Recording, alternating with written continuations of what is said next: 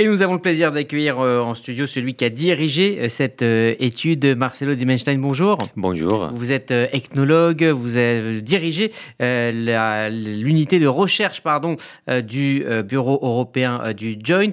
Alors, l'idée de lancer cette étude a été mise en place en 2008. Hein. L'idée, c'était de cartographier la vie juive 20 ans après la chute du mur. C'est la donc cinquième étude de ce type. Vous la renouvelez tous les trois ans. quelle est votre méthode? Notre méthode, c'est d'enquêter les dirigeants et les professionnels. C'est une enquête qui euh, les cible. Ce sont ces personnes qui occupent des postes décisionnels dans des communautés, dans des associations en Europe, partout l'Europe. Donc euh, l'idée, c'est, de, comme vous avez dit, de cartographier, d'évaluer la situation de l'Europe juive du point de vue des dirigeants. on fait euh, une étude quantitative, c'est-à-dire que c'est une ligne, il reçoit un questionnaire personnalisé euh, où ils doivent répondre à certaines questions relatives à la vie communautaire, qui comprend par exemple quelles sont les priorités, les menaces dans l'avenir, questions de financement des associations, question de statut juif, de mariage mixte, l'antisémitisme et la sécurité, bien sûr, rapport avec Israël, etc. Alors on va en parler euh, dans le détail, mais en quoi cette euh, communauté juive européenne a changé euh, en 20 ans entre la première étude et celle-ci? Je dirais que les communautés juives, 20 ans après la chute du mur de Berlin, étaient très différents. Quand il y avait beaucoup de différences régionales. Euh, entre l'Est et l'Ouest de l'Europe. Les différences étaient évidentes. Euh, euh, on peut dire que les communautés dans l'Est étaient en train encore de renouvellement Aujourd'hui, il semble que l'Europe juive a beaucoup plus de points en commun qu'avant et, et, moins de différences bien qu'il faut reconnaître que c'est une Europe de l'Est où l'antisémitisme euh, est perçu comme une menace plus grave, et c'est une Europe de l'Est où il existe critères d'appartenance communautaire euh, plus larges. Mhm. Alors, euh, vous interrogez effectivement euh, tous ces responsables communautaires sur mhm. les grandes préoccupations euh, des juifs d'Europe et clairement l'antisémitisme et le terrorisme contre les juifs, l'insécurité aussi, sont au cœur des préoccupations, d'ailleurs encore plus pour les, pour les Français. et d'un autre côté, le fait d'immigrer en Israël n'est plus une question. Qu'est-ce que cela dit de, de, la, de la la situation des, Juifs d'Europe. Oui, c'est vrai, c'est vrai. Les dirigeants juifs européens sont éminemment préoccupés pour la montée de l'antisémitisme dans les continents, sans pour autant penser que l'Europe est plus euh, sûre pour les Juifs. Euh, il y a cette narrative qui est euh, conçue que les Juifs européens sont en train de faire une alia massive qu'ils sont en train d'abandonner les continents, qui finalement ont euh, aperçu que la vie juive dans les continents euh, est plus viable. Euh, je pense que ce qui montre l'enquête, c'est qu'il y a encore d'espoir que les dirigeants, et surtout les jeunes, il faut le dire, aperçoivent que l'Europe est encore un lieu valable pour développer la vie juive. Alors, cette inquiétude est, plus euh, euh, forte en France euh, qu'ailleurs. Pourquoi? Bon, L'histoire récente de, de, la France en matière d'antisémitisme, d'actes de violence anti-juifs explique clairement l'évaluation que les dirigeants font de l'antisémitisme, ça c'est clair, bien que c'était toute l'Europe de l'Ouest qui qu'il y a une préoccupation euh, pour l'antisémitisme, pour la montée. Et historiquement, euh, si on analyse l'histoire de l'Europe, euh, on peut dire que c'est une inversion historique parce que, notamment, c'était dans l'Europe de l'Est, c'était considéré historiquement comme moins sûr pour les, pour moins les juifs. Sûr pour les juifs. donc, maintenant, c'était cette inversion qui s'est passée. Euh, dans les dernières années. Alors, euh, ce qu'on euh, voit aussi dans votre étude, c'est que effectivement, s'il n'y a pas ce, goût pour l'alia qui s'est donc tassé avec les années, eh bien, il va falloir reconstruire, en tout cas revivifier les communautés juives d'Europe, notamment avec, avec des nouveaux engagements. C'est peut-être aussi un des, un des, une des grandes conclusions de cette enquête, c'est le fait de, devoir renouveler les, instances et, et, même tout simplement l'engagement du quotidien, sans parler, on parlera après justement du leadership et des présidences, mais, mais tout simplement de, renouveler la, vie juive. Qui est engagé aujourd'hui? Ce sont des, personnes qui le sont depuis trop longtemps. Il n'y a peut-être pas, pas de nouveaux entrants dans cet engagement? L'un des plus grands défis qu'on a identifié dans l'enquête, c'est cette quête pour la signification, pour la relevance de la communauté juive aujourd'hui. Euh, ailleurs, dans des sondages, par exemple, les dirigeants se disent préoccupés pour les manques de renouvellement de des institutions juives, euh, pour les manques d'engagement des membres dans, des affaires communautaires. Je pense que tout cela fait partie de la même racine euh, à la fin et que c'est cette alliance volontaire qui implique la vie communautaire dans la, dans la diaspora. C'est un concept qui est au cœur de la vie euh, communautaire et je pense que les dirigeants sont très conscients que pour la vie juive soit vivante en Europe, cette alliance volontaire doit être euh, enrichie et renouvelée à la fin. Alors la question maintenant, c'est comment, comment renouveler Dans l'enquête, par exemple, il y a évidence, par exemple, d'une demande croissante d'inclusion de euh, la population juive dite euh, culturelle, non pratiquante, laïque, qui, euh, au fil des temps, ils sont désertés, peut-être les endroits communautaires, peut-être perçus comme trop religieux, moins attractifs.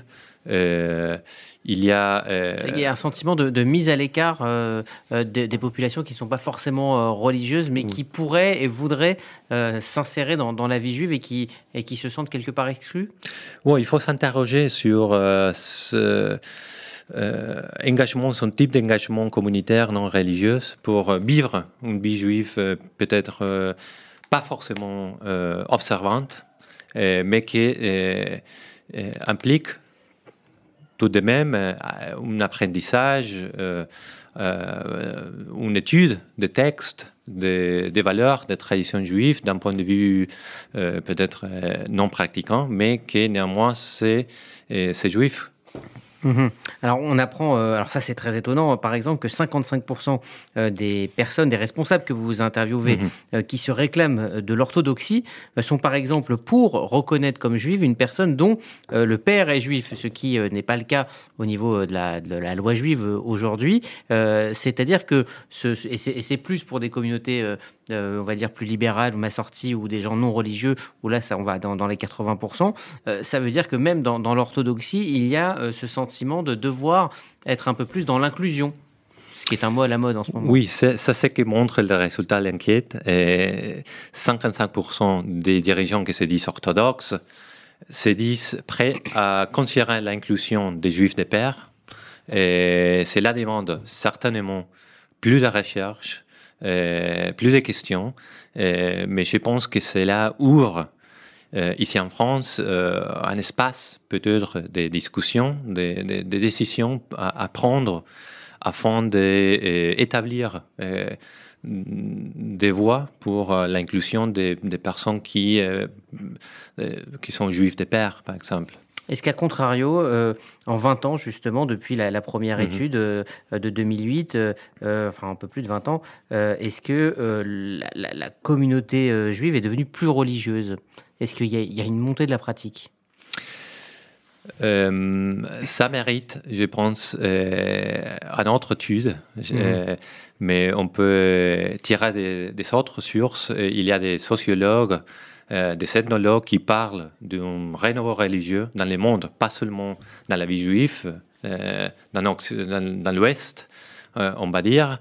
Et je pense que certainement la vie juive fait partie de ce renouveau euh, renaissance de la question religieuse.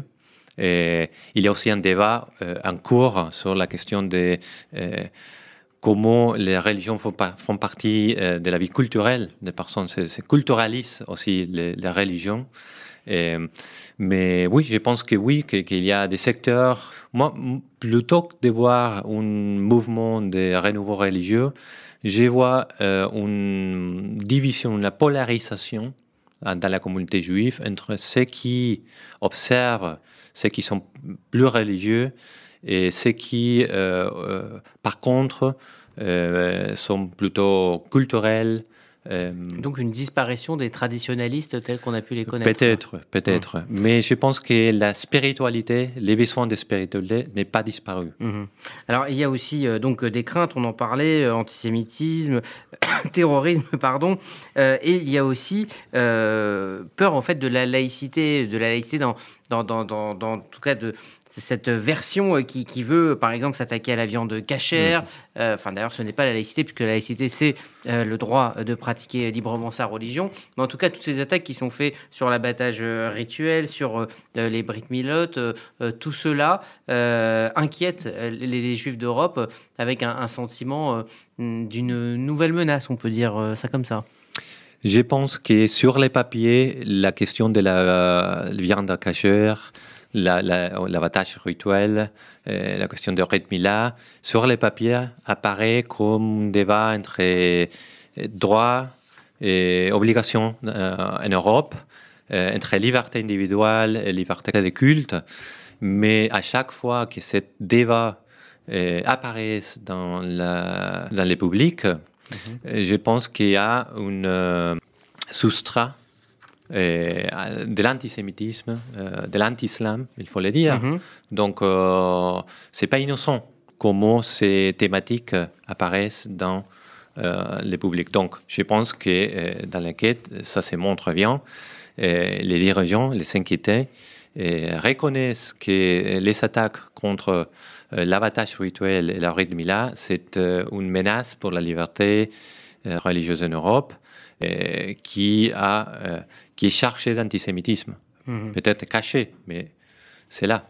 Alors, il y a aussi une grande préoccupation qu'on ne voit pas forcément venir, et en tout cas ici euh, sur RCJ ou FSJU, on, y est très attentif, c'est la précarité euh, dans euh, les communautés, la, pauvreté, qui est aussi une, crainte, mais c'est une crainte européenne avec, avec l'inflation, avec le Covid, la, guerre en Ukraine. Il y a cette montée de, la crainte d'un déclassement et d'une vraie pauvreté dans la communauté.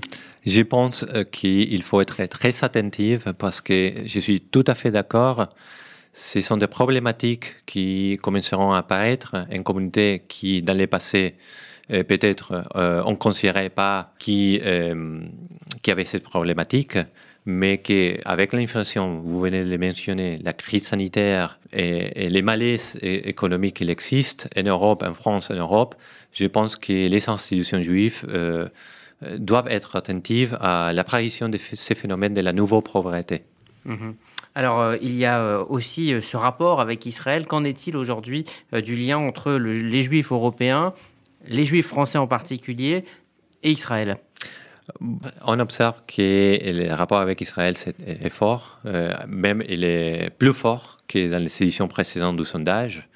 Peut-être chez les jeunes, les soutiens Israël est moins fort, je pense que cela fait partie d'un phénomène global. Si on observe les chiffres des, autres enquêtes, par exemple aux États-Unis, les, Pew Survey, on montre aussi que la jeunesse juive euh, est, moins euh, attachée à Israël. Euh, ici en Europe, la problématique, c'est pas tellement grave qu'aux États-Unis. on observe chez les, chez les jeunesses un fort soutien à Israël mais moins que quand on compare avec des autres tranches d'âge de s'inquiéter. Et, et, cela peut expliquer le fait que, que l'ALIA est un petit peu moins la cote euh, Peut-être oui. C'est-à-dire qu'on peut avoir un, attachement fort pour Israël tout en étant euh, très ancré dans une vie euh, française ou, allemande ou, britannique. Vous savez, l'ALIA a changé beaucoup dans les, dans les dernières années. Et faire Alia il y a 30 ans, 40 ans, c'est tout, tout, à fait différent que faire Alia aujourd'hui. Mhm. On a la possibilité aujourd'hui de voyager euh, à moins coûte. On a la possibilité de rester connecté. On a la possibilité de rester quelques mois en Israël, revenir, passer un week-end. Donc je pense que c'est... Euh, Une manière différente d'avoir un lien. oui, mm. ça explique aussi cette différence que vous remarquez. Alors, on en vient pour terminer aux, spécificités euh, de cette communauté euh, juive française. Alors, vous la décrivez un petit peu plus religieuse euh, que, en tout cas sur la pratique, un peu plus orthodoxe que les autres communautés d'Europe. Qu'est-ce que cette communauté française a de, spécifique par rapport aux, aux voisins européens? Une richesse institutionnelle unique, un judaïsme diversifié euh, une tradition très solide, une histoire. Euh, c'est là, euh, c'est pas la réalité en toute l'Europe. Des fois, on perd la perspective européenne ici en France de la réalité juive dans des, autres pays. donc, on parle finalement de la communauté la plus grande de l'Europe continentale. Donc, ça, c'est une spécificité que je trouve très forte avec euh, même des cadres dirigentiels très solides qui font face, euh, qui sont prêts à, faire face à l'avenir. Alors, il y a euh, toujours cette question, est-ce qu'elle se pose aussi en France, celle du, leadership? Parce qu'on a beaucoup entendu, notamment ces derniers mois lors de la campagne présidentielle, la base, j'allais dire, donc de, de, la population juive de France ne se sent parfois euh, pas, ne s'en sentant pas parfois représentés euh, par, par ces, leaders, quelles sont les solutions à apporter au niveau justement du leadership pour connecter euh, ceux qui agissent dans la communauté de ceux qui y vivent tout simplement sans forcément s'investir? C'est une bonne question. C'est une bonne question parce que il y a d'un côté il y a une espèce de crise de leadership euh, on, on, se plaindre beaucoup euh, de rencontrer toujours les mêmes leaders, les mêmes dirigeants. Euh, c'est toujours les mêmes, personnes qui occupent les mêmes postes.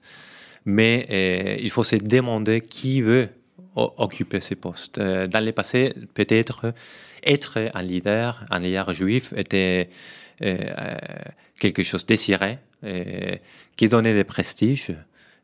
ça passe encore comme ça mais il y a aussi euh, euh, euh, moins de personnes, je trouve, qui sont prêtes à donner les pas pour être leader. Peut-être parce qu'il y a beaucoup de coups à prendre à, occuper ce, genre de poste. Pour conclure, Marcelo Dimenstein, vous qui êtes donc ethnologue, quel est votre sentiment sur le judaïsme en Europe, les, Juifs d'Europe? Est-ce qu'ils ont encore leur place ou est-ce que ce sont des jours difficiles qui s'annoncent? Il y a, il est, je suis des fois euh, optimiste et pessimiste euh, en même temps parce que d'un côté de la, par exemple, d'un côté de la démographie juive, euh, qui c'est quelque chose, par exemple, qu'on n'a pas parlé et qui en France, ils se sont montrés qui ne sont pas préoccupés spécialement pour la démographie. Mais si on observe les données en Europe de la démographie juive, c'est quelque chose qui, pour certaines communautés, c'est quelque chose de préoccupant et qui pose beaucoup de questions pour l'avenir de la communauté juive, pour la soutenabilité humaine euh, de, certaines communautés. Donc, euh, d'un côté, on est pessimiste. D'un autre côté, je suis optimiste parce que quand, on visite des communautés, euh, on constate sur le terrain un renouvellement de la vie juive, un renouvellement des, des, des, propostes, des, projets des jeunes qui euh, trouvent leur chemin euh, dans le judaïsme d'une façon créative, passionnée, et, euh, tout en respectant l'alaha et, et l'étude pour le judaïsme. Merci, merci euh, Marcelo Dimenstein. Je rappelle que vous êtes technologue et que vous avez euh, donc dirigé cette cinquième enquête auprès des dirigeants et professionnels communautaires des Juifs européens pour le Joint et donc que vous êtes euh, directeur de l'unité de recherche du Joint Europe. Merci à vous. Merci d'être venu dans ce studio. C'était un plaisir.